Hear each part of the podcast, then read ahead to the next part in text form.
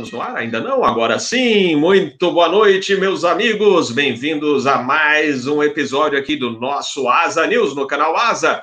É o episódio 247, não é o SPIPA 247, mas é o Asa 247. E olha o Captain Bob aqui, voou depois de quase quatro meses, voou ontem, fez um bate-volta Porto Alegre, Guarulhos, olha que legal. E eu, é como eu falei, é igual bicicleta. A gente não esquece. E foi bem legal. Vou super nota mil. É, voei com outro comandante, tinha copiloto também no jump, muito bom rever amigos e rever também o nosso bichinho, o nosso Airbus, e falar também com os nossos gloriosos controladores de voo. Aliás, obrigado, hein? Valeu, São Paulo, hein? A gente saiu diretaço para ontem. Show de bola! Mas vamos iniciar então o nosso episódio. Vou dar, ah, olha, já chegando mais um convidado, ilustre amigo aqui, Ivan Carvalho, também já chegando aqui. Muito boa noite. Já vou dar as boas-vindas. Aliás, vamos dar boa noite aos nossos amigos internautas, assinantes do canal Asa, que já estão dando o seu alô e o seu apoio aqui para o nosso querido e amado canal Olha só, puxando o saco do próprio canal, uma sacanagem. Mas é que eu gosto muito de fazer esse, é, esses episódios com vocês, porque eu sou formado em jornalismo e curto aviação pra caramba. Então, curto muito estar aqui conversando com vocês, batendo papo no chat e com os nossos ilustres convidados. E, falando nisso, vou dar as boas-vindas ao Adalberto Febeliano, um grande amigo da época da BAG, quando eu conheci, ele estava na BAG, década de 90, se não me falha a memória, eu trabalhava para a Aero Magazine e fizemos grandes reportagens. Os nossos bate-papos sempre foram muito bons, né? a gente sempre falou muita coisa de aviação. E aí, depois a gente ficou sem se ver, ele também saiu da BAG, passou. Eu, eu acho, Adalberto, inclusive, que a gente se conheceu, você estava na Mesbla, que a Mesbla tinha parte de aviação, é, e acho que a gente já se conheceu nessa época. Depois você foi para a BAG, e aí a gente ficou sem se ver. O Adalberto foi para Azul, passou um tempo lá e agora é vice-presidente comercial e marketing da Modern Logistics. Bem-vindo ao canal Asa, meu amigo Adalberto Febeliano. Muito obrigado, muito obrigado, Robert. Uma satisfação enorme estar com você, com o Ivan, com o Peter. É muito gostoso rever esses grandes amigos e boa noite também para todos os espectadores aí que estão vendo aqui essa nossa conversa de hoje. Show de bola. Vamos dar as boas-vindas também, já que ele está aqui do seu lado e o conheceu na Azul, comandante Ivan Carvalho, bem-vindo a bordo. Boa noite, pessoal. Boa noite ao pessoal do canal. Mestre Adalberto, um prazer revê-lo. Fazia tempo. Igualmente. É. Peter, é. Peter Beyond, diretamente de Atlanta. É o Peter homem. Beyond, que é consultor, analista nessa área de aviação, aviation management, from Atlanta, Georgia, USA. Ladies and gentlemen, welcome aboard. Here's Captain Robert Rilling on behalf of Delta Airlines, and please welcome you aboard in our Boeing 767-400 on flight nonstop. That's flight 104 nonstop from Sao Paulo, Guarulhos to Atlanta. Olha aí? Que boas-vindas para você. Peter Biondi, bem-vindo. Muito obrigado, muito obrigado aos outros convidados também. É sempre um prazer aqui. Eu fico esperando uma oportunidade de poder conversar sobre aviação, é muito gostoso, né? E eu acho que todo mundo que participa aqui do canal fica esperando assim ansiosamente o programa, né? Mas é uma alegria estar aqui. Foi uma desculpa para passar o dia todo estudando coisas de aviação, né? Que eu não preciso muito, né? Só um pouquinho já está aqui. Mas é um prazer e vamos aproveitar esse momento gostoso aqui. Muito obrigado pelo convite.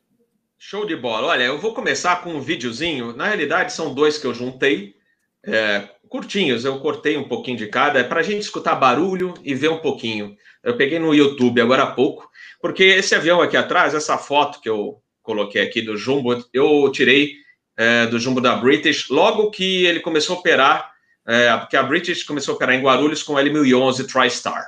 Aí depois, quando acabou o L1011, começou a vir um 747-200. E depois passaram para o 400. E ficou por um bom tempo até é, vir acontecer a crise, aí passou para 777, etc. E aí o Jumbo se foi. Mas essa foi uma das primeiras fotos que eu fiz do Jumbo da British lá em Guarulhos. Tirei essa foto lá da rodovia L. Smith. E infelizmente a British anunciou que vai retirar toda, vai aposentar é, prematuramente, né, a, de modo prematuro, a, a sua frota de Boeing 747. Sniff, sniff, que eu, a gente adora 747, Jumbo sempre uma super máquina, rainha. Eu só não coloquei é, British aposenta a rainha, porque para a Inglaterra ia ficar meio estranho, né? É, ia, ia, dar outra até conotação. Porque, até porque se depender dessa rainha, não vai ter aposentadoria tão cedo, né?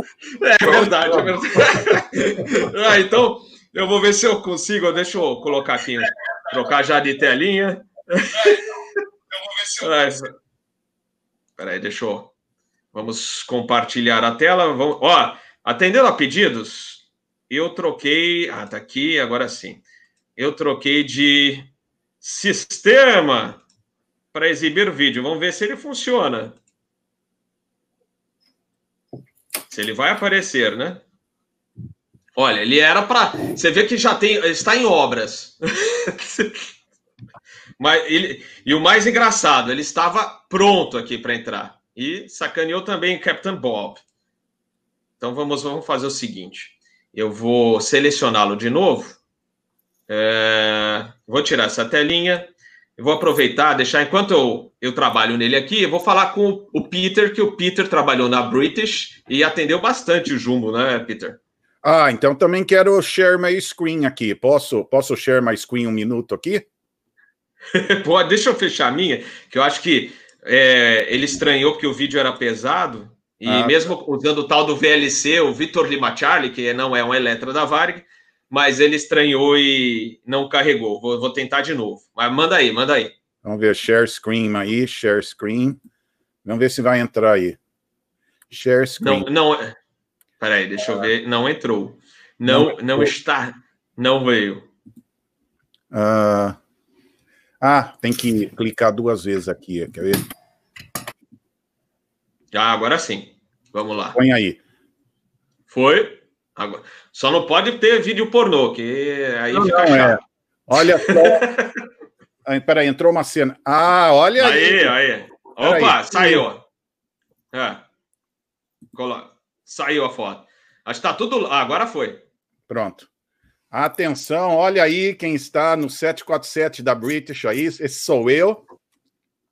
Bons tempos de British Airways. Só queria uh, uh, uh, falar um pouquinho disso, né? Que foi um, vários anos da minha vida despachando o 747 e eu fiz um cálculo por cima, talvez eu tenha voado umas 200 vezes no 747 da British, né? E ia bastante para Santiago, soltava o avião lá, né? Então era uma época muito gostosa, era um avião muito bonito, tive a chance de voar várias vezes na cabine, né? Um avião muito eficiente também, levava bastante carga, nossa, era mais de quase 400 e talvez 50 passageiros, nem lembro, né? E a gente soltava muitas vezes o avião cheinho para Londres, né? Mas foi uma época muito gostosa, era um avião que, que impressionava, né? Ele pousava lá em Guarulhos, todo mundo olhava, né? Era um avião, a pintura muito bonita, né? Chamava atenção, né? Então, só para. Eu vou stop sharing aqui, mas só para uh, ah, vocês uh, saberem um pouquinho, né? Trabalhei na British Airways e, e e tive a oportunidade de trabalhar bastante com o 747-400. Então é um momento emocional para mim também, né? Ver que vão parar de voar esse avião, né? Mas, adorei, é... adorei o caminhãozinho da Cruzeiro. Então, você percebeu isso? Eu falei, será que alguém vai perceber o, o, o, ground equipment da Panam e o caminhão da Cruzeiro? Eu falei assim, alguém mais tradicional vai observar. Então, quando eu pus essa foto, eu estava pensando nisso, né? Usava o caminhão da Cruzeiro e a, e a energia da Panam, né? É legal que você Olha, isso, né? Agora Mas, deixei prontinho aqui. Vamos lá. Vamos, acho ah, que agora lá, vai dar Esperando você. Atenção, atenção, atenção. Agora vai.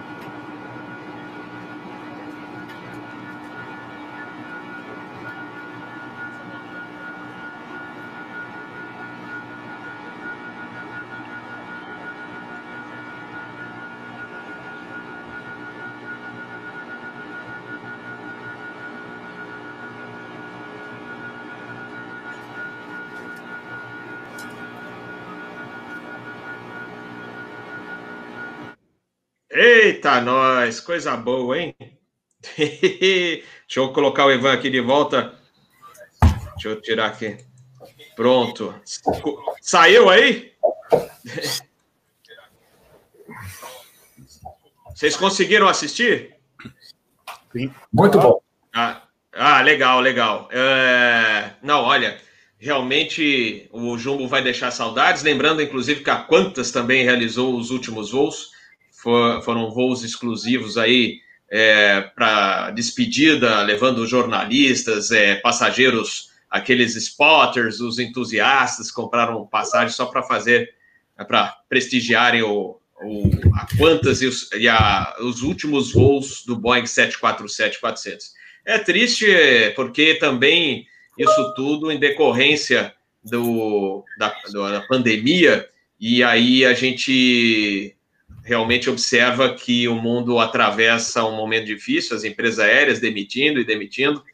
É, lembrando, inclusive, ontem que eu fiquei muito triste de ver a situação aqui do aeroporto Porto Alegre, por exemplo, tudo assim, as lojas fechadas, é, lojas, inclusive, é, que você encontra em diversos aeroportos brasileiros, aquelas lojas é, comuns que tem em todos os aeroportos do Brasil estão fechados e poucos funcionários. Ah, na empresa lá, inclusive, comentaram que muitos estão afastados pelo justamente pelo Covid e, e alguns já foram afastados, então é um momento difícil para a aviação. E aí a British aposenta aí todos, é, toda a frota de 747. Eu tive, diferentemente do Peter, que trabalhava na British, eu consegui fazer um voozinho no 47 da British com a minha esposa, voo magnífico. Nós é, viajamos no Upper Deck de Londres para o Cairo e de volta, né? Foi uma era uma passagem que estava com preço bom e, e, eu tinha prometido, ah, ela não tinha voado ainda de jumbo, falei, então vamos fazer um voo de jumbo e aí eu achei um voozinho legal e ainda estava com preço legal para a gente fazer a viagem na classe executiva. E foi interessante porque é, no voo é, da ida para o Cairo, né? Só tinha nós e mais uma passageira. E as comissárias chegavam assim para a gente: o que, que a gente pode fazer por vocês? Aí eu falei assim: não, tá tudo em ordem, a gente só quer descansar, porque a gente tinha chegado do Brasil no, no voo do, lá da do 777, e aí a gente só fez a conexão e queria descansar. E aí falou: não, porque a gente está aqui para servir vocês e a gente não está fazendo nada. Não, não se preocupe, a gente está bem. Então, o serviço da British magnífico e ainda mais voando num avião magnífico como esse. Mas vou até passar já para o Adalberto. Adalberto, a situação, né? Você trabalha em empresa aérea, é preocupante, né? O que, que será da aviação daqui para frente?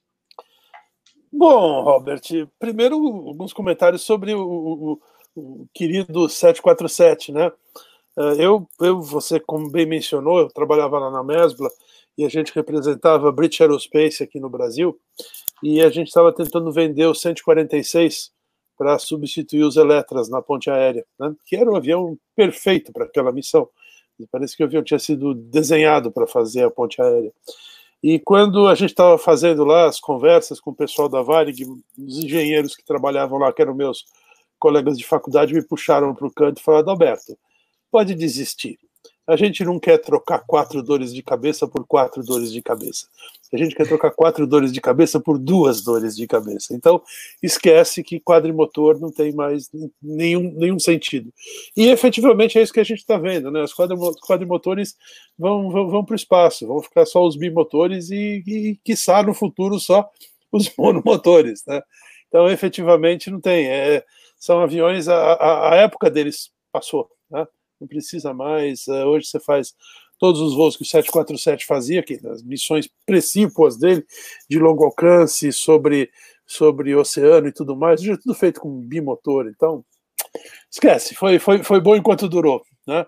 Saudoso 747 vai e tem um bom descanso.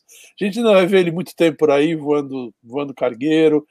Né? O, o Air Force One, que o novo vai ser um 747 também, então também deve voar aí muito tempo mas a gente não deve ver mais é, novos projetos. Eu não acredito em novos projetos, a menos, né, se você for pensar, talvez no futuro, uh, uh, com propulsão elétrica, talvez a gente possa ver alguma coisa nesse sentido. Talvez até com mais do que quatro motores, mas enfim. Agora, especificamente com relação à, à aviação, eu, eu, não sou assim tão pessimista. Né? Eu acho que nós estamos passando um momento muito difícil. Efetivamente, nós temos aí a, a, as restrições para viagens internacionais. Certamente vão demorar muito para serem é, levantadas, né? E, e, o problema não é que ela vai demorar num país específico, mas o problema é como está acontecendo hoje no Brasil, em que você tem estados em que a doença está começando, outros em que ela já está na fase final. A mesma coisa acontece nos diversos países, né? Então, você vê a Índia, o número de casos está crescendo, no Japão, o número de casos voltou a crescer. Então, as, as restrições sanitárias que vêm junto com a Covid, elas também vão ficar nesse. Né, agora tem uma restrição que não tinha na semana passada, agora foi levantada a restrição para cá, mas voltou a ter restrição para lá. Então, em nível internacional, quando você pensa em viagens internacionais, realmente vai demorar até a gente ter um ambiente uh, mais livre e, e com, com uh, volumes de tráfego pelo menos similares ao que a gente tinha até o final do ano passado. Então, a, a, aviação internacional deve sofrer até que a gente tenha vacina, até que a vacina seja confiável. Realmente a gente deve ter aí, sei lá, provavelmente dois para três anos até voltar a uma normalidade. Mas o, o, o tráfego doméstico de passageiros, e particularmente num país grande como o Brasil, que depende demais da aviação doméstica para fazer a conexão entre né, todo o seu território, eu acredito que o, a retomada venha mais rápido. Por vir mais rápido não significa o mês que vem, é claro, né? mas provavelmente aí para, sei lá, algum momento aí no primeiro semestre do ano que vem a gente já deve ter não 100 milhões de passageiros por ano, claro que não, é uma pancada muito violenta. Também em termos econômicos, a gente precisa lembrar que muitas viagens uh, aéreas têm o fundo econômico, quer dizer, são vendedores, são é, é, gente fazendo assistência técnica, então muito das viagens de avião estão ligadas à atividade econômica, e essa parte vai demorar mais para retomar, porque a gente vai enfrentar uma crise econômica pesada, mas uh, provavelmente aí, como eu disse, no primeiro semestre a gente já vai começar a ver um tráfego bem mais próximo do normal do que, do que nós tínhamos no passado.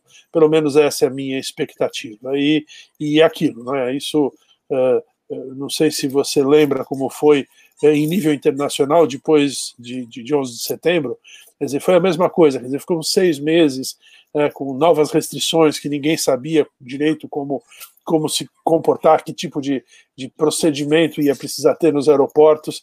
E no fim, hoje, você passa por todos os novos procedimentos de segurança e praticamente nem percebe, né, porque você se acostumou totalmente a isso.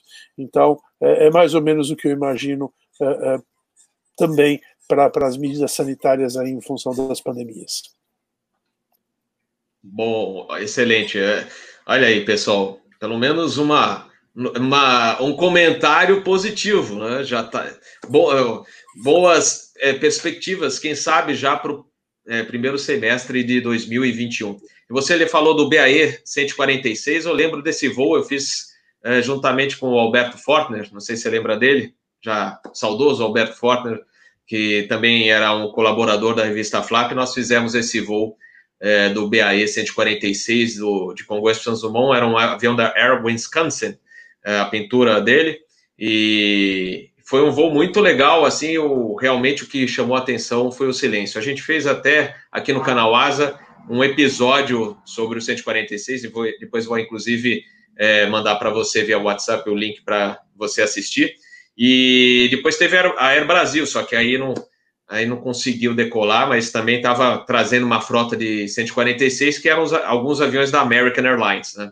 Mas era um excelente avião, mas é aquilo que você falou, né? Quatro, né? E, e o motor dele, perto do 737-300, né? É, os quatro davam um do 737, então eles também faziam essa matemática em matéria de potência, né? É, então falou, pô, e, o, e a Taba também não teve aquela experiência muito agradável. Mas eu curtia muito o avião, sempre achei ele muito legal, especialmente pelo silêncio né, a bordo do 146. Bem lembrado. Ivan Carvalho, seus comentários sobre essa despedida melancólica da, do 47 É, o, o, Adalberto colocou muito bem, e o Peter depois pode complementar. Os, os quadrimotores já estavam com, digamos assim, data de, de, validade, né, mais ou menos já definida, né? A gente já vinha acompanhando Ibéria com a 340, Air France, né? E, logicamente, a, a pandemia só, eu acho que acelerou também, não só o problema do quadrimotor, mas também do avião de, de com, com para grande demanda, como o, o 747 ou a 380, né? Uh, mesmo hoje, o, o avião, se como se tornou um ativo relativamente barato, porque nós estamos com excesso de avião né, é, no mercado hoje, é, e mesmo com algumas iniciativas de transformação de, de avião para cargueiro, usando o piso do upper deck, mesmo com certas limitações, quer dizer, não fazendo uma transformação totalmente para um avião cargueiro, mas sendo adaptado para levar carga granel no upper deck. É, mesmo assim, o custo de combustível pesa e pesa muito na hora de você fazer esse estudo de viabilidade. Né? Então, eu acredito que foi isso que pesou da British. Logicamente, é um grupo enorme, uh, deve estar, como o Adalberto falou, é, bate forte essa, esse, esse momento nas empresas, principalmente na parte de preservação de caixa, né? devido a essa incerteza que nós temos. Mas eu estou com o Adalberto. A, gente já vê, o Peter pode comentar, uma retomada do tráfego interno americano, que tem uma escala muito forte. E, mas a gente fazendo uma proporção para o Brasil, acredito que o nosso tráfego é, regional e, e, nacional, quer dizer, interno, ele já mostra algumas, algumas retomadas, a gente já está experimentando um aumento do número de voos na malha, então eu, eu vejo que isso, logicamente, não vai ser, a não ser que a gente tenha uma vacina, não vai ser uma retomada tão, tão acentuada, mas ela vai, vai se configurar bem, eu acho que em 2021, né? E, e todos esses problemas que a gente vê uh, no voo internacional, que eu acho que demora por causa da complexidade do mundo, como o Adalberto falou, é, países que fecharam primeiro estão tendo uma segunda onda e vice-versa. Então, essa coisa, a, a, o comportamento da pandemia está muito ainda instável, né, em termos de o que fazer de melhor, né, até que a gente tenha um, uma vacina, essa coisa vai, vai se complicar. E aliado a isso, logicamente também, principalmente para nós aqui do Brasil, o dólar também, é, para nós aqui, é um fator que pesa principalmente na, no custeio né, uh, de uma empresa aérea e principalmente para o turista, pro, que já, mesmo que o mercado internacional abrisse, hoje o, o peso do dólar ainda é grande é, para que as pessoas possam se programar. Além do, do que está associado também aos problemas de turismo, que ainda nem todos a rede hoteleira está aberta, né, as grandes atrações no mundo, tem, tem, tem fronteiras ainda fechadas, então é realmente, mas é uma pena, quadrimotor, eu voei um quadrimotor que fazia muito barulho, não era como o BAE, mas era de extrema confiabilidade e suportou um, uma ponte aérea durante muitos anos com, com muita efetividade, né? É, saudoso Eletra, uh, tempos bons, hein? Mas é, é, isso aí. E o Peter, Peter Beyond, você que está nos States, né, como é que vão as coisas? A gente, inclusive, ia comentar que o mercado da aviação executiva continua em ascensão. É. É, só duas coisas. Primeiro, eu estava em Congonhas na apresentação do BA 146, eu estava fazendo a cobertura para um jornal, então só para você saber, eu estava lá em Congonhas quando apresentaram o BA 146, né? Eu fiquei pensando, né? Quatro motores. Ele decola em pista muito curta, né? Ele, isso era uma vantagem dele, né? Mas eu fui lá visitar o avião, foi muito gostoso. Mas só mais um comentário rápido do 747. Uh, eu gosto do avião, mas eu sempre tenho que olhar do lado do entusiasta e depois tenho que olhar do lado da pessoa que tem, do gestor, né? Da pessoa que fala, ó, temos que administrar isso, né?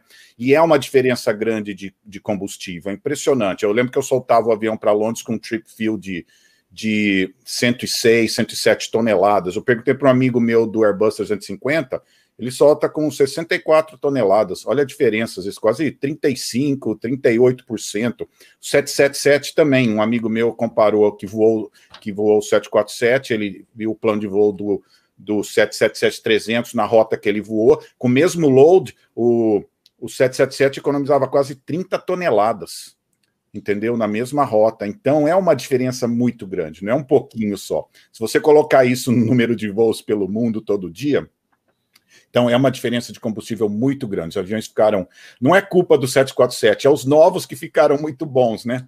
Então é, o avião era muito bom, mas surgiram os melhores. Então, só para falar isso. E entrando agora na hora da, da executiva, né? Eu estava justamente olhando isso e eu tenho observado, porque eu moro na área que mais cresceu aqui nos Estados Unidos, a, a, os voos executivos foram 47 alguma coisa, né? Então eu moro nessa área e eu tenho acompanhado no Flight Radar, inclusive aviões que você nunca via antes, agora você vê, né? E, e é muito interessante esse negócio do avião executivo, porque as empresas que não querem correr os riscos com os executivos pegando doença em aeroporto, em avião, agora vale a pena, porque tem o risco, né? Uma seguradora que tem seguro de vida das pessoas uh, vai apoiar, não, olha, melhor você usar avião executivo, né? E, e o que eu vi também, a gente liga muito uh, essa, essa aviação a jato, né? Ah, o jato executivo, mas não é não. Muito turboprop também, muito até monomotor. Eu tenho visto monomotor de táxi aéreo voando, então virou uma boa opção para muita gente, né? E uma vantagem disso é que por exemplo, aqui na minha região, podem ficar com inveja. Tem mais ou menos 10 aeroportos de suporte, né? Você vê, é uma área do tamanho de São Paulo com 10. Aí tem um campo de Marte e ainda querem fechar, né? Aqui onde eu moro tem 10. Então a chance de você usar, usar um avião desse para 5 quilômetros de onde você tem que ir, né?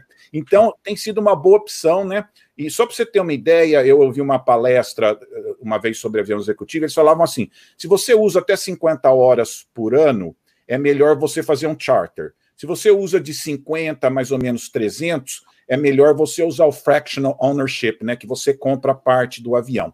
Se você está de 300 a 400 horas por ano, daí cada caso é um caso diferente. Você tem que estudar cada um. E depois de 400, é, é bem melhor você ter o seu avião, né? Então são esses casos aqui. Mas a minha região tem crescido muito, eu tenho acompanhado, é uma boa opção para as pessoas evitarem os aeroportos, né? Perfeito. O Peter, vou aproveitar, a gente já emenda numa outra notícia que a gente ia debater, é sobre os números da Delta. Né? A Delta anunciou que vai encerrar, pretende parar a frota de 737-700. E na, na realidade, nós temos três notícias numa só. Ao mesmo tempo que é, a Delta vai parar o 737-700, a Boeing está oficializando né, o Quick Change do 737, ou Combi, na realidade, 737 e 700 Combi, e, e modo quick change também, né? E a Delta com os números não muito bons no início do ano. Queria que você começasse e a gente faz a rodada aqui para o debate. Antes, eh, você permite, Robert, eu queria só fazer um comentário adicional Muito sobre bom. o 747. Prossiga. É, é, é, é sempre importante a gente lembrar que o 747 marcou uma, uma nova era na aviação que é a era dos aviões de fuselagem larga.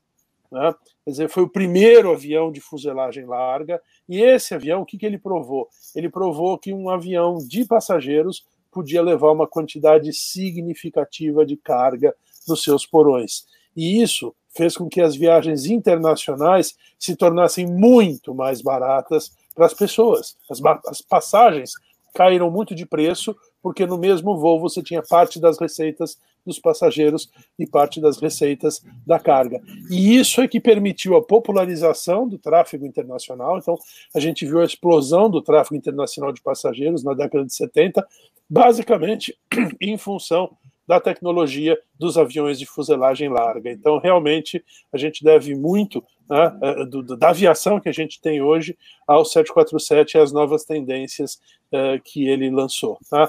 E meus consultores técnicos aqui me avisam que uh, a gente está com algumas. Uh, alguns problemas na rede da Vivo aqui perto de casa. Eu espero não derrubarem minha conexão aqui. é, não, é. Aqui também às vezes acontecem coisas que eu vou falar, né? De uma hora para outra não tem Wi-Fi ou 4G acaba, ou não tem nem linha telefone. é normal. Mas perfeito, Adalberto, bem lembrado. O Jumbo realmente foi a rainha, para mim ainda é, né? mas vai sumir aos poucos, né? A gente só vai ver cargueiro, é, cargueiros né, voando ao redor do mundo, com exceções, por exemplo, a Lufthansa, não sei o que, que vai ser daqui para frente, o A380 já acho que a gente não vai ver mais na, na frota da Lufthansa, talvez só daqui dois anos, e olhe lá. E, e o Jumbo realmente é, não só transporta muita gente, mas também muita carga, e aí você. É a mesma coisa, é, só comparativo, um comparativo básico, né? Esses prédios que você tem, prédios residenciais junto com lojas embaixo, que o condomínio fica muito mais barato você dividindo as despesas, porque tem uma parte que você tá paga, que é pelas lojas. Então, é, é a mesma coisa com a carga. Às vezes o porão, você, só o porão você já paga o voo. Então imagina ainda levando um monte de gente. Aí ficou realmente mais fácil, mais barata a viagem aérea, que realmente a gente lembra uns anos atrás era era muito caro você viajar de avião e ainda mais para o exterior. E depois foi barateando, as coisas foram mudando e, e hoje todo mundo pode fazer uma, uma viagem aérea, inclusive para fora do país. Mas vamos lá, Peter Biondi, obrigado, Adalberto. Tá, cool, tá sem som, está sem som, Adalberto. Fala. Desculpa Opa. interromper de novo, mas só para dar uma ordem de grandeza para os nossos ouvintes, né? O 7478, uhum. que decola lá do Rio de Janeiro, é, é, da Lufthansa para a Alemanha, uhum. leva 40 toneladas de carga, né? E os meus Boeing 737-400 levam 20 toneladas de carga. Então, um jumbo que vai para a Alemanha, cheio de passageiro, leva carga de dois Boeing 737. É muita coisa. Fantástico, fantástico. Olha aí, pessoal, que boa, bom comparativo aí que o Adalberto trouxe para a gente, uma boa informação. Obrigado, Adalberto. É, viu? Só uma coisa interessante, né? Mas na verdade, só aproveitar o gancho da Adalberto. O, o 747 foi um avião que fez mudanças sociais. Houve mudanças sociais por causa de fazerem uh, viagem aérea uh, disponível para todo mundo, né? E isso foi uma coisa que aconteceu com as low cost também. Um, um, presidente de uma low cost falou que agora uma secretária da Inglaterra pode namorar um engenheiro da Alemanha, né? Um, um cara da França pode namorar uma moça da Tchecoslováquia, né? Eh, da, da, República Tcheca, por causa que a aviação cria mudanças sociais. Você realmente fazer a aviação uh, ser possível para todo mundo muda como as pessoas agem. Você pode visitar sua mãe mais frequentemente, então é muito importante ver a aviação como um instrumento de interação social, né? E foi isso que o 747 fez, né? Mas, então vou entrar no assunto da Delta. Tem que tomar cuidado, porque eu dou cursos nessa área e o pessoal adora comentar da Delta. Tem hora que eu fico uhum. três, quatro horas só falando da Delta. Mas só para saber o que está acontecendo, resumindo aqui, Uh, eu tenho muito contato com analistas da Delta. Tudo. Uh, essa história do, 7, do, do uh, Boeing 737-700, na verdade, ele só tem oito aeronaves, né? Então, não faz sentido manter oito aeronaves, porque eles têm 77 737-800, né? E 130 737-900, né? Então, não faz sentido ter esses aviões. Eles serão substituídos pelo A220, que é um avião mais moderno, mais econômico, de 109 numa versão e 130 lugares na outra, e pelo Airbus 321 mil. Então faz sentido de simplificar a rota aos aviões mais modernos, mais econômicos. Uh, outra notícia da Delta, eles estão pondo todas, todos os 13 Airbus 350 voltaram, eles estão usando, que é um avião muito econômico, então eles estão usando todos os, os os, os 13 aeronaves A350 de volta. Eles anunciaram essa semana que perderam 5,7 bilhões só no segundo quarter, né? Uh, que é muito dinheiro, né? E além disso, eles também anunciaram que eles vão gastar 3,3 bilhões só para indenizar funcionários que queiram sair da empresa ou se aposentarem. Então, vai entrar mais 3,3 bilhões para fazer isso. Mas eles vão conseguir, talvez, eliminar 17 mil funcionários que aceitarem essa proposta já em agosto porque aqui nos Estados Unidos eles aceitaram dinheiro do governo, eles não podem mandar ninguém embora até 1 de outubro. Então, muitas empresas, em troca de aceitar o dinheiro, vão ter que, que, pagar funcionários até essa data. Então, a Delta, com essa tática, eles vão conseguir tirar uh, quase 17 mil funcionários 60 dias antes. Isso vai dar um bom dinheiro, mas eles vão gastar 3,3 bilhões para fazer isso, né? Então, essa é outra coisa importante, né? E essas pessoas precisam ser, as pessoas que vão ser demitidas precisam ser avisadas é, 60 dias antes. Então, agora o comecinho de agosto vai ser crítico aqui nos Estados Unidos, as companhias vão começar a anunciar uh, quem vai ser mandado embora. Mas a boa notícia é que a Delta possui 15,7 bilhões em liquidity, né?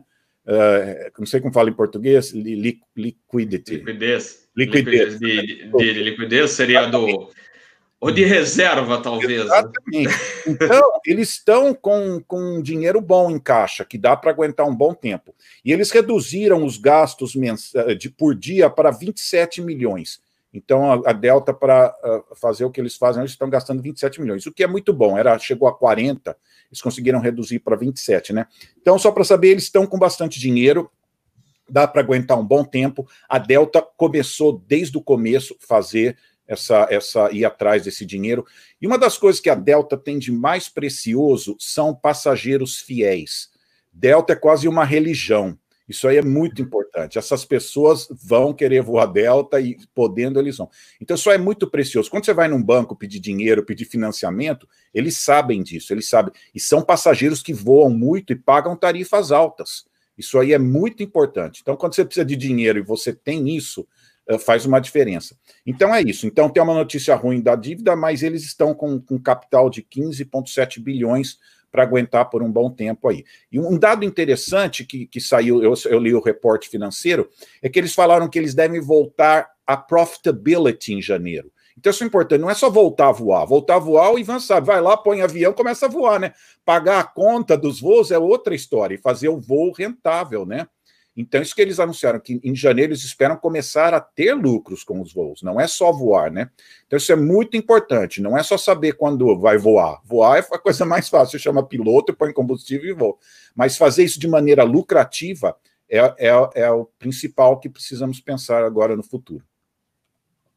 Muito bom. Ivan Carvalho, aliás, Ivan, Azul entregando um cheque Charlie no, no hangar de Campinas, é isso? E aí você já aproveita que a gente já tinha debatido também o assunto do quick change de, de uma frota né, de, de aeronaves, e aí saiu essa notícia também que a Azul entregou um, um cheque C de manutenção de uma aeronave no hangar de manutenção de vocês, né?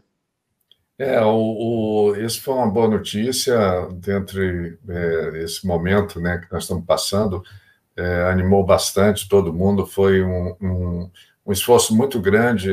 Um pouquinho antes da pandemia, a gente já estava finalizando o hangar e, e agora conseguimos antecipar os serviços na frota do A320 NEO é, com esse cheque Charlie. Foi um esforço enorme. Isso é, reduziu bastante custos. Nós temos é, vários OEMs que são, são IMROs, né? É, de fora que davam apoio à nossa manutenção e agora nós conseguimos ter, é, vamos ter até três linhas em Campinas de manutenção. Estamos com três linhas na Pampulha, onde a gente também se capacitou para o Boeing, os nossos dois cargueirinhos, e também lá a gente faz o Embraer e o ATR. Né? Então, isso foi um, um, um um resultado muito positivo, trouxe para a gente uma redução de custo grande, que a gente deixou de mandar coisa para fora, e motivou bastante a turma interna, né? Isso é importante num momento como esse, depois da gente passar também por uma redução de staff, é, é uma notícia boa, como o Peter trouxe. Nem, nem tudo é ruim. Só, só claro. o que é o check, o check Charlie? Você poderia explicar? Eu gosto que algumas pessoas estão assistindo não, nunca é, isso. O que é o check Charlie? Ele, ele tem uma série de tarefas, é um, um, um cheque bem, bem extenso, mas não é o maior cheque, mas ele requer um nível de especialização grande, um nível de provisão de material grande. Então, é, é, é muito bom porque você, com isso, você é, a, capacita cada vez mais o seu corpo técnico a fazer uh, esse tipo de, de heavy maintenance, né? E, e a gente agora tem, além do, do hangar, que é um hangar um dos maiores aqui da América Latina, nós estamos nos capacitando para também é, entrar em manutenções mais pesadas, né? Então, é, isso foi um, um, avanço muito grande. A maior frota nossa vai ser Airbus, sem dúvida nenhuma, então a gente já está mais ou menos se capacitando para. A próxima etapa vai ser nos wide bodies, os A330, né? Também um cheque é, equivalente ao cheque Charlie no A320, e a gente deve fazer também e já se preparar para é, o, o E2, que é o novo avião que entrou na frota agora há pouco tempo. Legal, Ivan, legal. É, só completando o que o Peter falou da Delta, do pessoal né, que vai entrar em PDV, né, aquela, o programa de demissão, é, inclusive para alguns comandantes que estavam ainda não estavam em fase de aposentadoria. Eu só li a manchete, li um pouco por cima, mas eles estão na indecisão agora. Paro ou não paro, né? Mas a grande probabilidade é que muitos vão parar. Então, hoje você tem muitas empresas que demitiram lá nos Estados Unidos. A United está fazendo uma, é, programa aí também de demissão. Você tem a JetBlue, que demitiu bastante gente. Mas, ao mesmo tempo, eu tenho conversado com o pessoal aí, viu, Peter?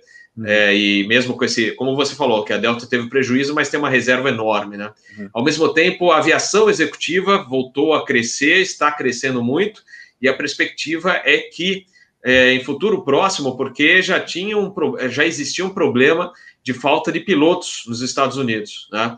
E aí, é, se a economia conseguir é, voltar aos patamares anteriores à crise, né, em pouco tempo, e ainda mais se houver a, a continuidade do governo Trump, eu acredito que isso vai continuar, é, assim, a parte de recuperação. Então, a gente vai ver em pouco tempo, eu acho que os Estados Unidos, de novo, vão estar correndo atrás de mais pilotos, só completando o que você já tinha dito. Vou passar para o Adalberto, e depois, se quiser, Peter, você completa depois do Adalberto, tá bom? Tá bom. Vamos lá, Adalberto. Vamos ver se há. Bom, eu, eu, eu acho que o mais importante disso é, é realmente, acho que serão bons momentos para a aviação executiva, né? Eu acho que essa questão de fazer os voos privados sem mais outros passageiros a bordo, isso é só uma parte, é só a ponta do iceberg, né? Porque efetivamente o que a gente está vendo, e isso é natural que aconteça, as grandes empresas aéreas estão cortando cidades das suas malhas, estão cortando frequências. Então, eh, se antes você conseguia, eh, antes eh, sair daqui, ia para Recife e voltava no mesmo dia, né? Será que eu consigo hoje? Não sei. Provavelmente não, provavelmente já não tem mais dois voos nos horários convenientes que você precisa. Né? Então, imagina se tiver que ir lá para, né, sei lá, para Passo Fundo. Né? Então, essas coisas, uh, efetivamente, isso reforça a, a, utilidade da aviação executiva no momento em que você pode ir para onde você precisar e não ficar escravizado nessa malha cada vez mais restrita das empresas aéreas. E a gente, lembrando, né, dizer, mesmo com a recuperação, que eu acredito que venha relativamente rápido, ainda assim você vai demorar até pegar cidades menores do interior. São as últimas, né? são as primeiras a serem cortadas e são as últimas a serem integradas à malha de novo. Né? Então, efetivamente, a gente tem um espaço muito grande para o crescimento da aviação executiva nos próximos dois, três anos. Então, eu acho que é um, é um bom momento. É, casa também né, com a disponibilidade de pilotos no mercado porque as empresas aéreas vão estar usando menos pilotos. Então, eu acho que é, é, é eu, eu, pelo menos eu, a minha expectativa é que a gente veja um crescimento da aviação executiva aí nos próximos uh, nos próximos anos. Tá? Só, só um comentário aí. Viu, Robert? Às vezes a gente tem, imagina como uma aviação executiva sendo coisa para rico milionário. E não, há várias opções, desde monomotor, uh, um que tem crescido são os light jets, os Finan 100, Finos uh, 300. Então há várias opções, não é uma coisa só de muito rico, não. Muitas opções de, de aviação executiva. Positivo. Bom, continuando aqui com as notícias, Latam recebe aporte de 2,2 bilhões de dólares e praticamente garante sua continu continuidade. Não é?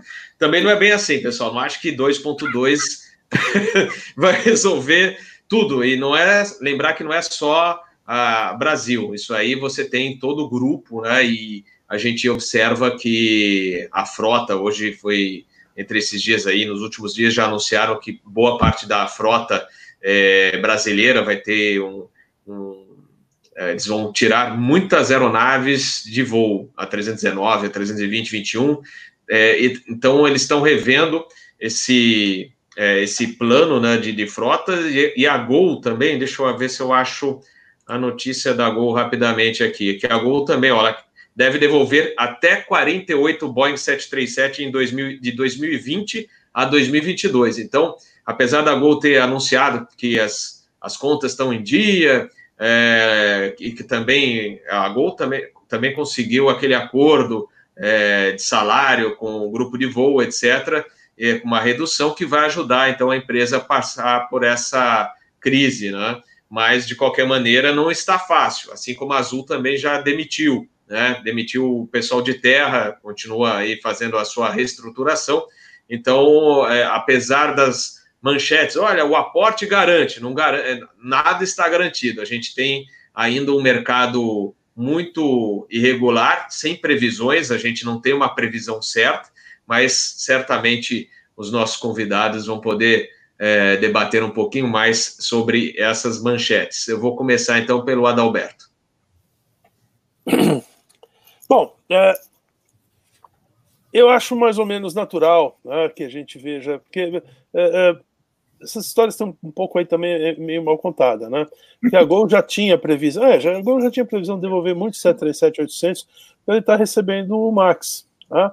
É, é, uma coisa que pouca gente fala é que existia uma preocupação enorme no mercado com a bolha da aviação.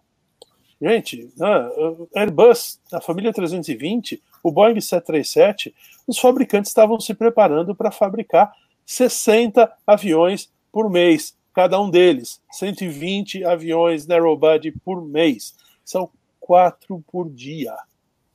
Imaginou você está na fábrica da Boeing e você vê saindo dois 737 novinho por dia? Tá? E isso, essa cadência era prevista para dois, três anos. Então, realmente existia aí um certo mal-estar se ia existir tanto passageiro para esse para tanto avião. Né? Aí o que acontece? Vem a Covid, a Covid dá um tranco no setor, quer dizer, de longe, o setor de hospitalidade e a indústria de transporte aéreo, por consequência, foi o setor mais afetado, de longe foi o mais afetado pela, pelas restrições sociais. E aí, então, é como né, dizia um ex-presidente nosso, né, isso é um freio de arrumação, né?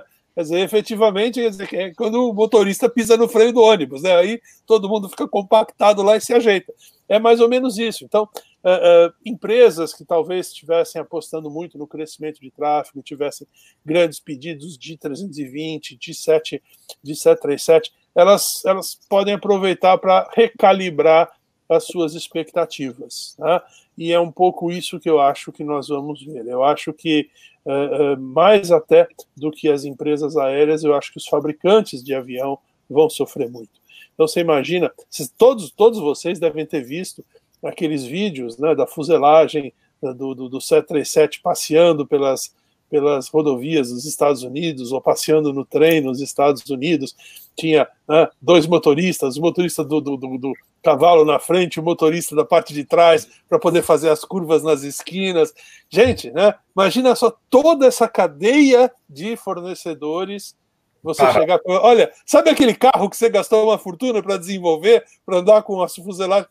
sorry, agora você usar aquilo duas vezes por dia, agora você vai usar aquilo duas vezes por mês. Né? Então, uh, uh, vai, ser, vai ser um tranco muito grande uh, em toda a cadeia produtiva dos fabricantes de aviões. Eu acho que eles vão sofrer muito.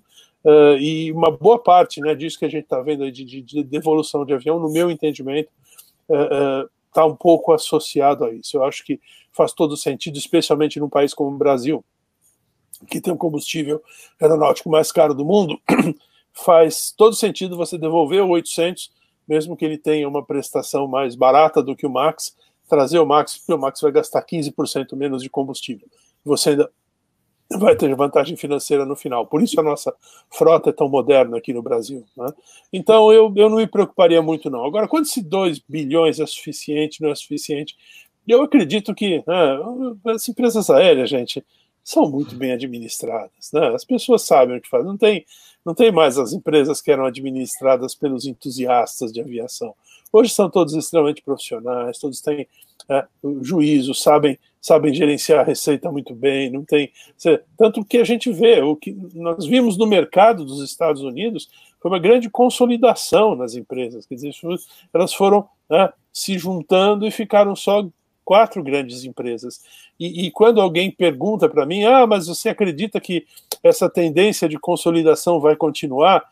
Gente, lembrem-se sempre, só empresas aéreas filiadas à IATA são 290. Se você for pensar as outras que não são filiadas à IATA, brincando, brincando, nós devemos ter aí perto de mil empresas aéreas no mundo. Quantos fabricantes de automóvel tem no mundo? 30. Quantos fabricantes de geladeira tem no mundo? Uma dúzia. Quantos fabricantes de telefone celular tem no mundo? Uma dúzia. Então, gente, né? Não dá para pensar num mundo com mil empresas aéreas. Isso é uma, isso é uma distorção, isso é fruto lá do, do, da Convenção de Chicago, de 44, que é uma convenção extremamente protecionista. É, isso não vai ficar assim para sempre. Nós vamos ver, sim, consolidações muito significativas no setor de transporte aéreo, na medida em que né, as medidas protecionistas forem sendo uh, uh, reduzidas nos diversos países. Então, uh, talvez a Covid possa ser mais, mais um catalisador nessa direção. A gente tem que, tem, tem que acreditar. O mundo vai ter menos empresas aéreas no futuro, serão empresas maiores, né? sem dúvida nenhuma. Isso é, é, é assim, é inescapável. Excelente observação, Dalberto. Muito legal, muita informação interessante aqui no canal e a gente agradece todos que estão acompanhando. Aliás, dá um, um alô para o Lori, é, que está nos acompanhando, grande amigo da época também da, do controle São Paulo, e está acompanhando aqui a nossa live. Alô, Lori, grande abraço, continue subindo, subindo. Mas, é, Adalberto, muito bom. Eu estava aqui é, pensando aqui com os meus botões, que legal, quantas informações interessantes que você está é, trazendo aqui no canal Asa, junto com os nossos colegas. Eu acho que é, quem está assistindo agora e vai assistir depois a gravação também vai ficar é, maravilhado com tantas informações interessantes que você está trazendo aqui para gente. Ivan Carvalho, vamos lá. É, o, o Radalberto trouxe realmente algumas colocações importantes. Eu acho que hoje é, a gestão de empresa aérea realmente mudou bastante. Eu vivi um tempo em outras empresas, eu vejo como está é, tá profissional. E, lógico, hoje, o, nesse momento, o grande tema é preservação de caixa. Né? E isso as empresas todas estão fazendo dever de casa, algumas é, um pouco mais rígidas do que outras, dependendo, inclusive, de como estava o perfil é, de caixa antes da pandemia. Né? É, é importante o que o Ada falou. É, a, a, hoje em dia, a, você ter uma frota econômica é uma coisa muito importante. Nós mesmos é, tínhamos tomado a decisão antes da, da pandemia da troca dos E1s pelo E2, justamente por causa disso. Fomos pegos realmente com, com, com o, o, o, a negociação em andamento, mas estamos negociando com a Embraer.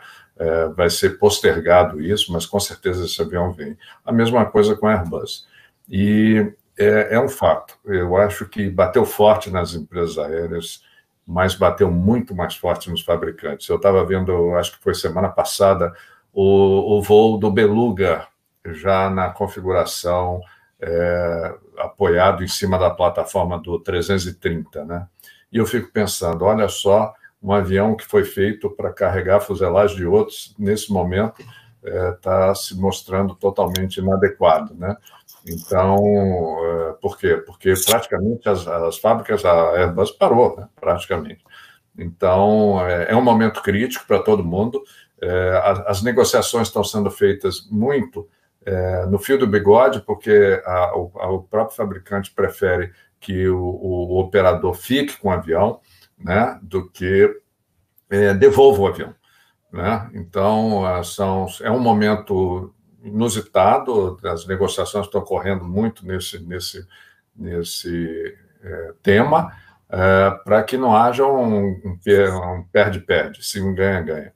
Então, uh, e eu acho que, como o Adalberto falou, a aviação tende a ter mais fusões no, no, futuro não muito distante, é, onde a, a, otimização de recursos e de é, recursos não materiais, mas principalmente humanos, vai ser um grande tema a ser debatido, né? Com toda essa tecnologia que nós temos também, isso daí vai tornar as coisas muito mais fáceis, né? né? Inteligência artificial, tudo isso vai vai trazer uma nova realidade para as empresas e com certeza isso vai ser importante. Perfeito. Peter. Só uma pergunta para o Ivan. Ô, Ivan, às vezes a pessoa tem ideia que o avião está parado e não está custando nada, né? Queria que você fizesse um comentário. Há um custo de manter ah, o avião parado. Por favor, um comentário nisso. É um custo. Olha lá o Beluga. um beluga. Na verdade, esse é um Dreamlifter, não é um é Beluga. É, mas eu, eu, eu, eu adoro, né? Para mim, é, esses, esses aviões são, são a essência do que é a aviação, né? é você fazer um avião que tem uma missão ultra específica e você fazer um investimento todo de engenharia para poder né, gerar um, um, avião desse tipo aqui que serve como, como o Ivan bem falou, para levar a fuselagem de outros aviões. Isso aqui para mim é a essência da, do, do, do, da, da, maravilha da aviação. Mas, Peter, uh, nossos ouvintes aí, o pessoal do canal, sim, tem custo, sim. Você Uh, manter o avião no chão tem o custo do próprio local onde ele está, provavelmente no aeroporto você está pagando taxa de permanência, você tem todo um processo de preservação desse avião que você tem que manter, você tem seguro, tem uma série de custos fixos daquela máquina, né? E lógico, hoje, como uh, vocês sabem, tem aeroportos que estão recheados de avião aí, tem mais de 30 40 aviões nos seus pátios. A Pampulha está cheio de avião. Então, é, é, é desafiador também para você fazer a gestão de, desses custos fixos também. Tem que negociar, inclusive, é, com, com os aeroportos, né?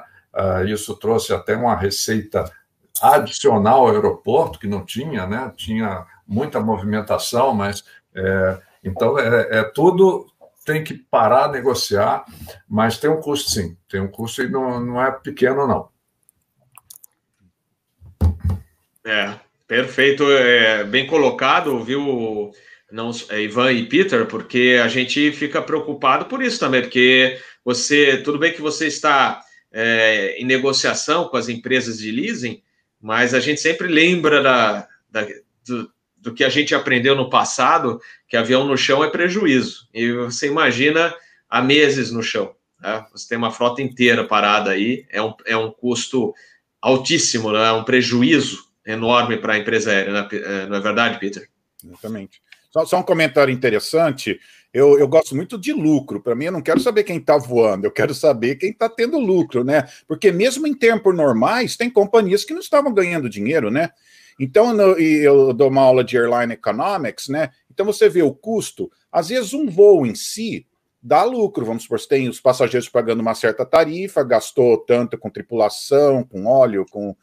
Aquele voo em si, se você pegar só isso, deu lucro. Se você pegar o overhead, o custo da empresa que é alocado para aquele voo específico, daí não dá lucro. Por quê? Você tem que ter marketing, tem que ter setor de reservas, tem que ter setor legal, tem que ter tantos outros uh, departamentos funcionando para que aquele, voo possa funcionar. Então, quando o Adalberto falou de, de uh, fusões, é o jeito que a gente chama de economia de escala, né? Você dilui os custos fixos em muitos mais voos, né? Então, essa vai ser a grande uh, dificuldade de operar pequeno, porque vai ser, vai ser mais difícil diluir os seus custos fixos, né? Então, vai ser essa ginástica, né? essa, habilidade de é, manter os seus custos fixos dentro do número de voos que você tem. Mas quanto mais voos, melhor maneira de diluir os seus custos fixos, né? E achar o que a gente chama do, do, do uh, como que chama o ponto de, de lucro, né? Uh, então isso vai ser muito Break importante. Even. Break-even point. Break-even, né? é. Break então, isso que eu estou preocupado é com, com a zona de profitabilidade, não só voar, entendeu? Vamos ver quem vai atingir essa esse ponto de lucro. É isso que vai ser importante e que o presidente da Delta falou. A gente está preocupado com o ponto de profitability, atingir ele em, em janeiro. Então, isso é muito importante. Não é só a alegria de voar. Alegria de voar todo mundo gosta. Eu quero ver a alegria de pagar as contas, né? É, é verdade. E por falar em conta, pessoal, vamos falar mais algumas notícias aqui rapidamente. Depois a gente vai para a rodada final do nosso episódio de hoje. Mas só para a gente debater mais um pouquinho, a Virgin Atlantic, ou a Virgin Atlantic, falando com sotaque britânico, conseguiu um pacote aí de de, de auxílio de 1,2 bi, bilhão de euros. É, eu acredito, acho que não, libras, libras, é, são libras. É, então é um dinheirinho que vai entrar aí, bem-vindo é, pro Richard Branson que estava é, aflito de conseguir esses pacotes de ajuda, inclusive tinha colocado a ilha dele é, como garantia e não estava conseguindo. Então já uma boa notícia aí pro Richard Branson é, sobre esse aporte aí de, de capital. É, Peter, gostaria de comentar? Não, só ver a quantidade de ajuda em relação ao tamanho da empresa, né? É muito grande. Pois né? é. Uma companhia muito menor conseguiu, em dólar, dá talvez 1,4, 1,5, e a Latam, que é muito maior, conseguiu 2,2. Então, é uma ajuda é, apesar... relativamente ao é. tamanho da empresa, né? É, agora é, é, libras, né? São libras, então, então as libras. Quatro, é, cinco, né? é uma ajuda boa, né? Exato. né? Se comparar com, com, o que a Latam conseguiu, né? Pelo tamanho das empresas, né? Dinheiro bom. Uhum. É, Adalberto, gostaria de comentar a notícia? Não, é, a única coisa que eu lamento é, é, é, a miopia do governo brasileiro, né? Isso a gente já viu acontecer em 2001, quando todas as empresas do mundo inteiro eh, receberam apoio dos seus respectivos governos eh, para encarar aquele momento de, de, de queda acentuada eh, no tráfego por um fator externo. Né? Você vê que em 2008 ninguém deu dinheiro para ninguém, porque aquilo foi uma crise econômica meio que endógena no, no, no, capitalismo, mas quando você teve 2001 foi ataque terrorista e agora foi uma pandemia, claramente um, um problema, né? como dizem os, os, ingleses e americanos, acts of God, né? Quer dizer, são uhum. eventos de força maior, né? Aí o que acontece? Aí a Lufthansa leva uh, eh, 9 bilhões de euros, né? De euros, não de dólares, é de euros, né? mais ainda. Uhum. Não é libras, mas é quase, né? Aí a, a, a Air France leva 7 bilhões de euros, a KLM leva mais 2 bilhões de euros. Como é que a Latam vai competir com esses caras? Como pois é que é. vai competir? Não vai competir. Vai. Então, quer dizer, vai competir, vai, mas vai ser muito mais difícil, muito mais custoso. Né? Por quê? Porque esses caras vão vir com a carteira cheia. Eles, eles podem né, retomar mercados e, e, crescer em mercados de uma maneira muito mais fácil. Enquanto que aqui a gente continua patinando. Aqui né, o governo prometeu, prometeu, prometeu, prometeu, mas cadê? Né? Não, não, chega, não acontece. Então, uh, eu, eu, eu lamento muito. Eu lamento muito porque é, é um, é um dos setores, né, como a gente, como eu mesmo já mencionei, é, é um setor que vai ver muita consolidação no, no, no, futuro, e se você não tiver empresas fortes, você simplesmente vai em algum momento ser atropelado e vai perder totalmente né, qualquer possibilidade. É, eu, eu, eu gosto de exagerar, eu vou exagerar com vocês aqui, é um exemplo que eu sei que é exagerado, né? mas que eu, eu, não, eu não, não, posso deixar de, de, fazer. Se você for olhar lá em 1962, tá? a diferença entre fabricação de foguetes para lançar satélites no Brasil e nos Estados Unidos era pequenininha. Tá? Estava todo mundo começando. Os americanos também tinham acabado de lançar o primeiro satélite. Hoje tem quatro empresas privadas fazendo lançamento de satélite nos Estados Unidos. A gente não tem nenhuma. Tá? A gente tem uma Embraer, que é uma exceção, porque tem um, um, um, bando de maluco lá que fez um trabalho incrível em São José dos Campos, pessoal da aeronáutica, que merece muito da nossa admiração. Né? É, é, e a gente podia ter aqui desenvolvido a mesma tecnologia, porque a gente estava no mesmo patamar tecnológico. E nós já vimos isso acontecer várias vezes. Então, quando você tem, né, é, você está no começo de uma indústria, você ou então em fases em que você está muito próximo. É um exemplo clássico, né? Eletrificação da aviação. Estamos todos no mesmo patamar. Tem, né? É, aqui a gente tem os aviãozinhos elétricos, a VEG está fazendo alguma coisa com a Embraer, já tem o pessoal lá de Belo Horizonte que já fez alguma coisa. Está todo mundo no mesmo patamar. Então, se você tiver incentivos, se você tiver políticas públicas voltadas para isso, daqui a 20 anos você pode ser um dos principais players do mundo em aviação elétrica. Né? Se não, você fica sentado esperando ver os outros desenvolverem a tecnologia, passa a oportunidade. No transporte aéreo, a gente está mais uma vez vendo isso. A Covid chega, afeta todas as empresas do mundo, joga todas as empresas do mundo no chão, algumas recebem um helping hand, né, um apoio dos seus governos, vão voltar a crescer mais rápido. Então, eu lamento muito, acho que isso é uma, tristeza que os nossos, os nossos uh, governantes não tenham essa, essa visão de longo prazo. Né? Então, não é, não, é, não, é, não, é pelo, não é pelo apoio, quer dizer, a gente está vendo a Latam está se virando, a Gol já está se virando, a Azul está se virando. Se não chegar o dinheiro do governo, Tá bom, eu tenho certeza que as três vão sobreviver. Né? Essa não é a questão. Vão sobreviver com que grau de competitividade? É. Quanto elas vão ter que abrir mão do mercado perto das outras que tiveram apoio? Acho que esse que é, é o que eu efetivamente lamento. E principalmente, Adalberto, levando em consideração que é um segmento de transporte para um país como o Brasil sem infraestrutura importantíssimo, né? Então, é realmente um descrédito e realmente uma falta de política pública para isso. É. Ivan, eu sempre gosto de dizer: o dia que nós formos um país desenvolvido e, e, e construímos um trem-bala ligando Porto Alegre a Manaus, vão ser dois dias e meio de viagem. No Brasil, país desse tamanho não funciona sem avião. Nós precisamos de aviação doméstica forte, senão você não consegue estar presente no país inteiro. É fundamental, esse país é muito grande. Muito grande. É. E, e se vocês forem analisar também, ah, mesmo antes da crise, era tudo era mal aproveitado. Por quê? É, a, a infraestrutura é muito ruim, né? Você poderia aproveitar muita, muitos destinos regionais, por exemplo, poderia ter muito mais voos, mas não tem porque não tem aeroporto, não tem onde até operar um ATR fica difícil, ou mesmo Carva.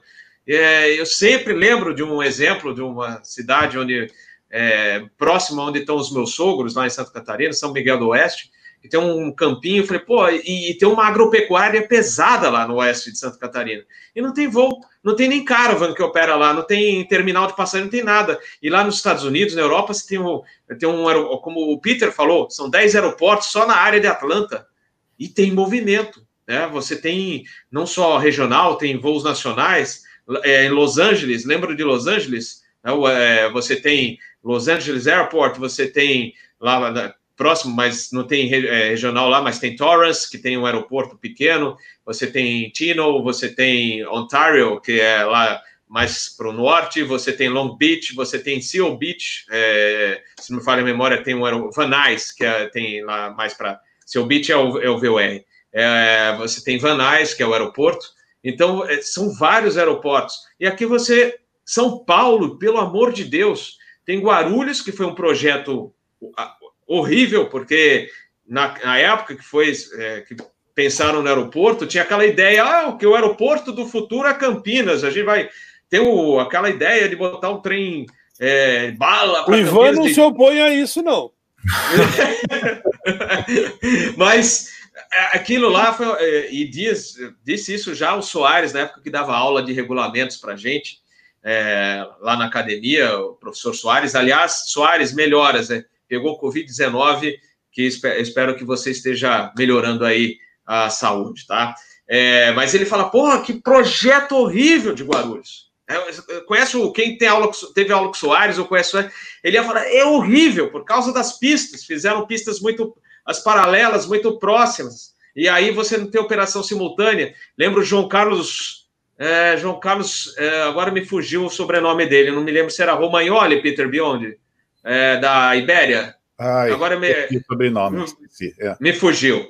Mas era o, um amigão, gerente da Ibéria lá em Guarulhos.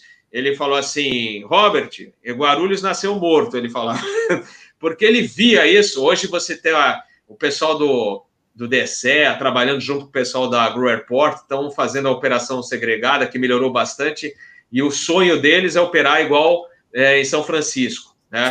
É, é, que aí aí vai resolver boa parte do problema. Mas ainda tem muito, muitos entraves aí, mas é o sonho deles. Que eles, é, inclusive, teve um grupo de controladores de voo que foi, é, foi o grupo foi até São Francisco para observar a operação lá simultânea nas pistas paralelas, né? É, mas de qualquer maneira, você tem Guarulhos truncado, Congonhas com seu limite. E o campo de Marte, que qualquer coisinha que dá, ah, não, vamos desativar. Né? Mas, na realidade, um atrapalha o outro, porque dentro da terminal, o avião de Congonhas decola, está restrito por causa de Congonhas, é, de Guarulhos. Guarulhos decola, restrito 9 mil, porque tem gente chegando e tem gente de Congonhas saindo. Campo de Marte também, não pode operar aqui, porque senão interfere em Guarulhos e também não pode ir para lá, porque interfere em Congonhas. Então, na realidade, precisávamos, é, Guarulhos, pelo menos, podia ter um, Robert, um, projeto, eu... um projeto melhor.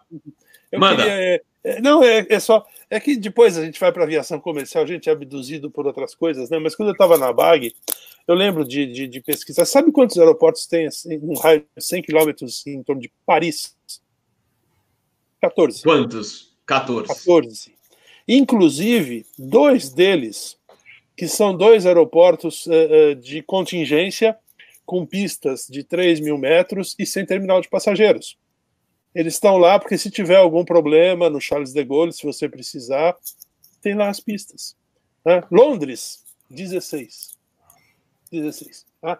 Claro, entre esses 14 tem uma pistinha de grama do lado do Palácio de Versalhes que só pousa a mão no motor. Tá, mas tem aeroporto, entendeu? E também eu, eu, eu, critico muito, né? Uma vez eu fiz essa brincadeira. Né? Todo mundo, eu, eu, não lembro que palestra que eu fui fazer, que todo mundo dizia que Campo de Marte é, é, interferia na operação de Guarulhos e tal.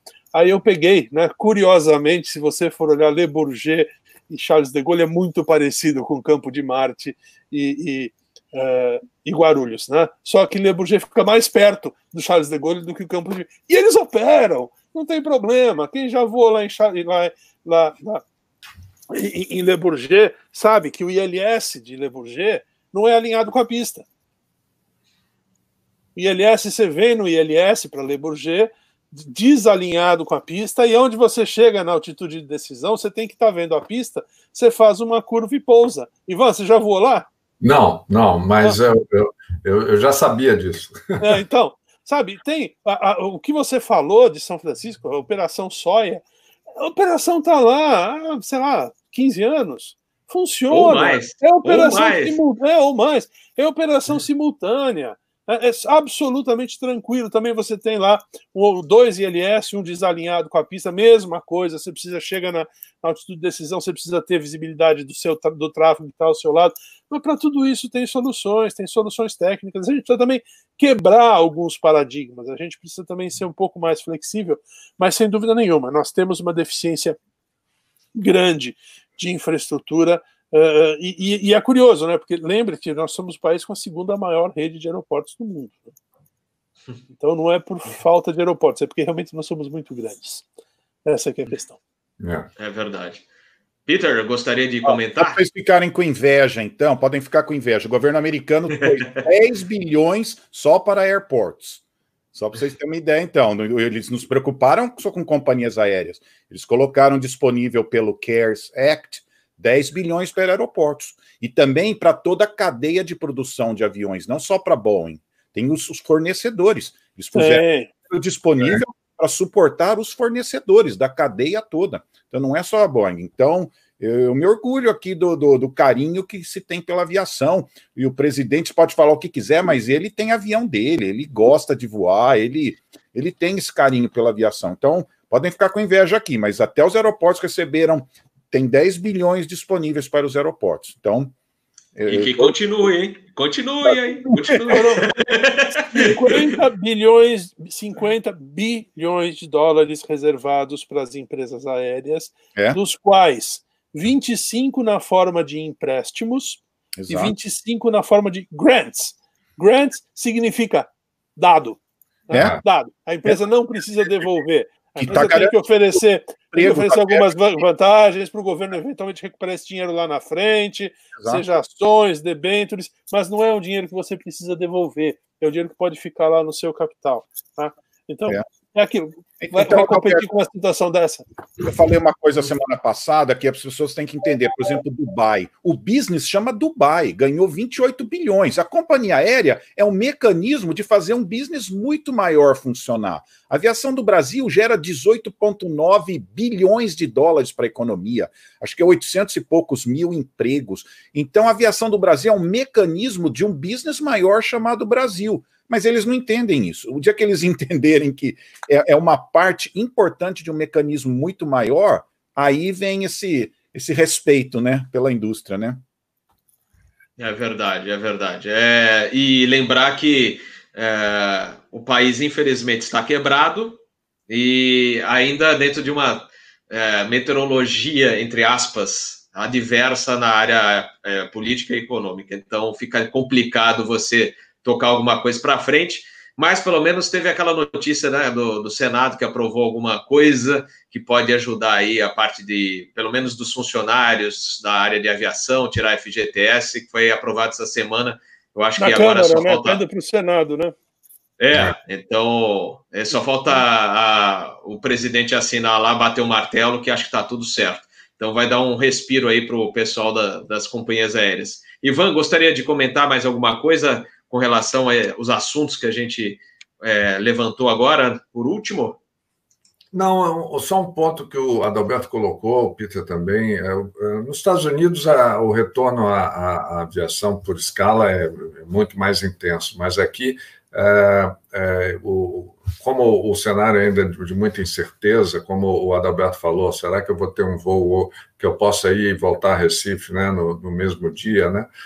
É, o, os acordos que estão começando a florescer, como o da Latam com a Azul, é, para que você tenha um retorno mais rápido, né? E a gente mescle, tenha malhas, como elas não são é, sobrepostas, né? Isso vai trazer uma melhoria muito grande na, na oferta de voos, né? Então, isso é outro aspecto importante para as pessoas entenderem que, às vezes, nessa, nesse momento, esses acordos são muito importantes para todas as empresas, né? É, é, a gente espera que venha mais coisas, mas acho que, como o Adalberto falou, vai ser difícil, né? tá, tá bem complicado, tá muito complicado. Pessoal, a gente tá, está quase finalizando aqui. É, tem a notícia da Elal, né, a empresa israelense, que tá, o negócio lá está complicado também. Prorrogou a suspensão de voos até setembro. É, também estavam em dificuldade de acordos salariais aí com as tripulações e fora a, cri é, fora a crise, né, de maneira geral. Então, a crise lá em Israel, na Elal, continua, que é uma empresa né, é, também da, é, das antigas, né, eh, famosa aí, que está passando por um, por um momento difícil. Uh, a Emirates anunciou que, aliás, já eh, iniciou a operação de novo do A380, inclusive acho que foi para Paris. Parece que agosto é, vem para Guarulhos, mas vamos esperar se, se, realmente vai acontecer isso mesmo. E lembrando que a Air France é, mandou, acabou de mandar o Ultra 380 aí para para a área de, de reserva. Não, esse avião não volta mais, né? pelo que a gente vê aí, a Air France não vai é, resgatar esse avião tão cedo ou não vai resgatar mais. Né? E a Emirates tem uma frota aí, acho que de 115 a 380, vai ter que se virar com ela por mais um tempo. Não é verdade, Alberto? Viu, Samar? Só fazer uma Opa. observação rápida aqui que saiu desapercebido, né? A Emirates anunciou que vai voar para Paris e Londres, né? E ninguém percebeu, mas a British Airways já chamou um dos aviões da, do Storage para voltar, um A380 essa semana. Eu acho que ela já acordou assim, ó. Nada com uma boa e velha concorrência, né? É, eles já puxaram, já puseram, trouxeram, estava parado em, na França, em algum lugar. Essa semana a a, a, British Airways trouxe um dos A380 de volta, viu? Então eles estão pensando. Olha, uma coisa que lembrar Londres e Paris é high yield, é passageiro que paga tarifa alta. É esse é o segredo. Tem gente voando pagando mal, não vai pagar suas contas. É um mercado que, mesmo que o avião não está cheio, é gente que paga 20 mil dólares para uma primeira classe, 30 mil dólares. Então, é um mercado importante. E só para comentar umas notícias rápidas que não estava na nossa lista, a JetBlue e a American fizeram um acordo parecido com a da Azul e da Latam. Aí já estão copiando a gente aí, né? Nós fizemos, então a JetBlue vai começar a alimentar rotas internacionais da América, uh, muito, muito interessante. A Europa estendeu as, as, as restrições a passageiros essa semana, continua americano, brasileiro, continuam, acho que russo também continuam fora. Então foi essa outra notícia importante. E uma rapidinho sobre carga, né? Só para você ter uma ideia, a, apareceu aqui da United, eles fizeram 2.700 voos de carga em três meses. Então, está crescendo muito. O problema só de voar carga em passageiro é o problema de incêndio a bordo. Então, eles restringem quantos metros cúbicos você pode usar, tem que instalar extintor. Em alguns desses voos, você tem que ter dois funcionários extras. Então, a única restrição nisso é que tem que ter, o FAA tem que ter algumas coisas de, de segurança mais para voar cargo, mas é, tá, tá crescendo cada vez mais. A Mesa Air já fez um, um acordo com a DHL para voar carga para eles, a Sun Country já fez um, um acordo com a Amazon para voar carga para eles. Está todo mundo, muita gente indo para esse lado, só para essas últimas notícias que eu comentei. Excelente. Adalberto, gostaria de comentar? Não, é, é, só uma coisa, Peter, que você esqueceu de mencionar é a baixa produtividade, né? É. Porque você botar a carga dentro e tirar por aquela portinha estreita, caixinha por caixinha, né? Quer dizer, tudo bem, né? Mas a produtividade não é muito boa, né? Quer dizer, quando você não está ganhando dinheiro de jeito nenhum, qualquer coisa é coisa, né? Mas Exatamente. Não é, não é você sabe quando eu aula de aviação, eu falo assim, que tipo de indústria nós estamos? Eles falam, ah, de air transport. Falam, não, nós estamos na indústria de ganhar dinheiro. A gente tem que ganhar é. dinheiro do jeito que der, vendendo acendo, vendendo sanduíche, carregando carga na cabine. O nosso business é de ganhar dinheiro. Se for fazendo qualquer coisa, fazendo manutenção extra, né? Vendendo sua manutenção para alguém, né, Ivan? É, é, O que der dinheiro a gente faz, entendeu? Não é. Pois é, pois é, é cruel.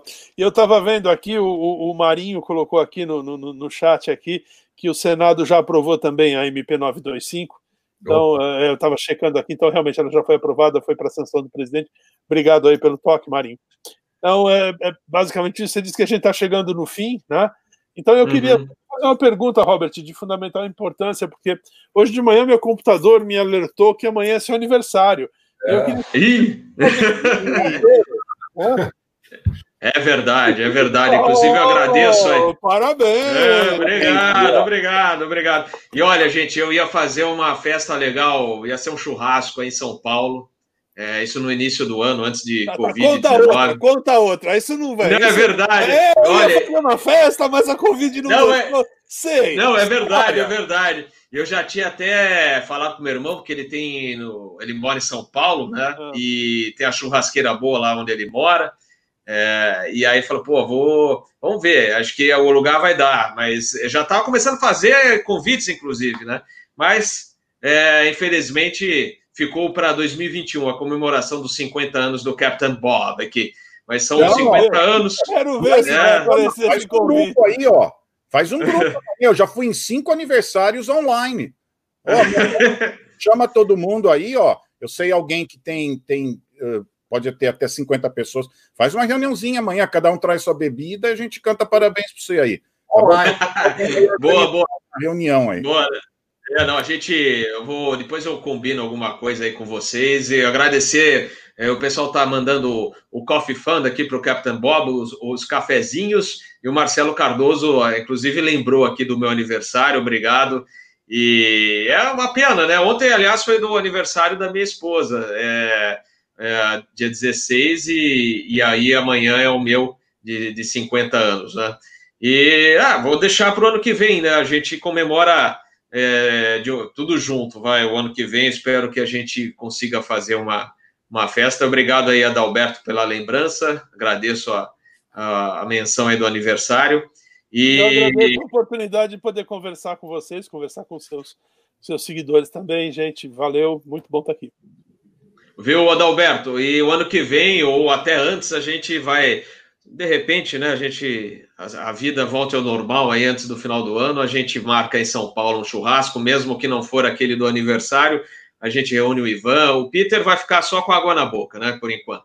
Mas aí a gente matar a saudade dos nossos bate-papos. Né? Porque a gente chegou, inclusive, olha que chato, hein? Fazer uma reunião da turma da BAG com o Captain Bob lá para a gente fazer a reportagem na, no fogo de chão. Ah! É, é, coisa boa, viu? Boas lembranças. Mas, pessoal, uh, antes de encerrar, eu sei que a, o papo tá, é, tá bem legal e até agora a gente está num momento legal falando do aniversário do Capitão Bob. Eu agradeço aí mais uma vez a lembrança. Mas só lembrar duas coisas tristes, né?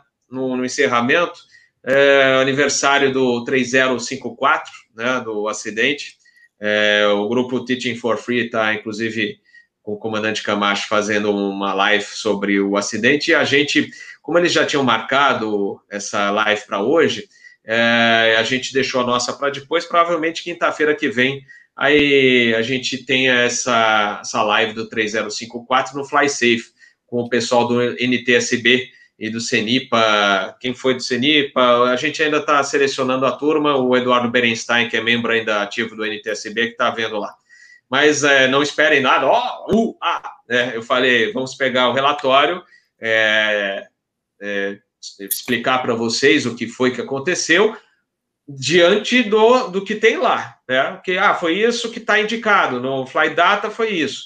Uh, ah, foi pane do não sei o quê, não dá para saber. Isso até já adianto é, que, por exemplo, a, o painel central, onde estão as manetes de aceleração, derreteu. Não tem como você realmente falar, não, estava lá na frente ou foi esquecido antes. Não tem como você descobrir isso. Então, ah, que pode ter sido aquilo, então pode ser é, uma, um tipo de especulação. Mas a gente vai é, abordar o que está no relatório final e também é, falar, por exemplo, o que se cogitou, ah, pode ter sido uma pane sim, é, desse jeito? Pode, mas nada prova. Então a gente vai comentar o que, que é isso que, que se comentou no meio aeronáutico é, na época da, da, do, do relatório preliminar, depois do relatório final, a gente vai comentar sobre isso.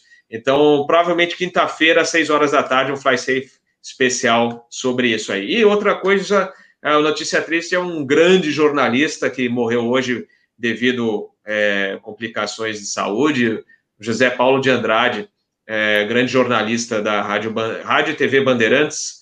É, eu me lembro quando eu era criança, que eu ia, meu pai me levava para a escola em São Paulo, que eu escutava ele é, ele fazendo a barba e deixava o radinho ligado no pulo do gato da, da, Rádio Bandeirantes. E, e, eu escutava o José Paulo já naquela época. Né? E grande jornalista. Nós teremos, inclusive, domingo um episódio é, de aniversário do canal Asa, que vai fazer o segundo aniversário. E o Amorim Filho, que trabalhou muito com ele, foi professor, é como o Amorim falou, do, do, do grande jornalista do aeroporto, que foi o Amorim Filho, ele considera como o professor dele. Então, ele vai também prestar uma homenagem é, nesse episódio, que será domingo às quatro horas da tarde. O jornalista Amorim Filho vai comentar sobre a morte do grande professor dele, José Paulo de Andrade. Então é isso, pessoal. É, agradecendo mais uma vez a, a, a, participação de todos aí. Olha, recebendo cafezinhos e cafezinhos. Muito obrigado, pessoal, aí pela, pela, pelo Coffee Fund. O Coffee Fund é o fundo do café, né, o fundo de, de ajuda do cafezinho.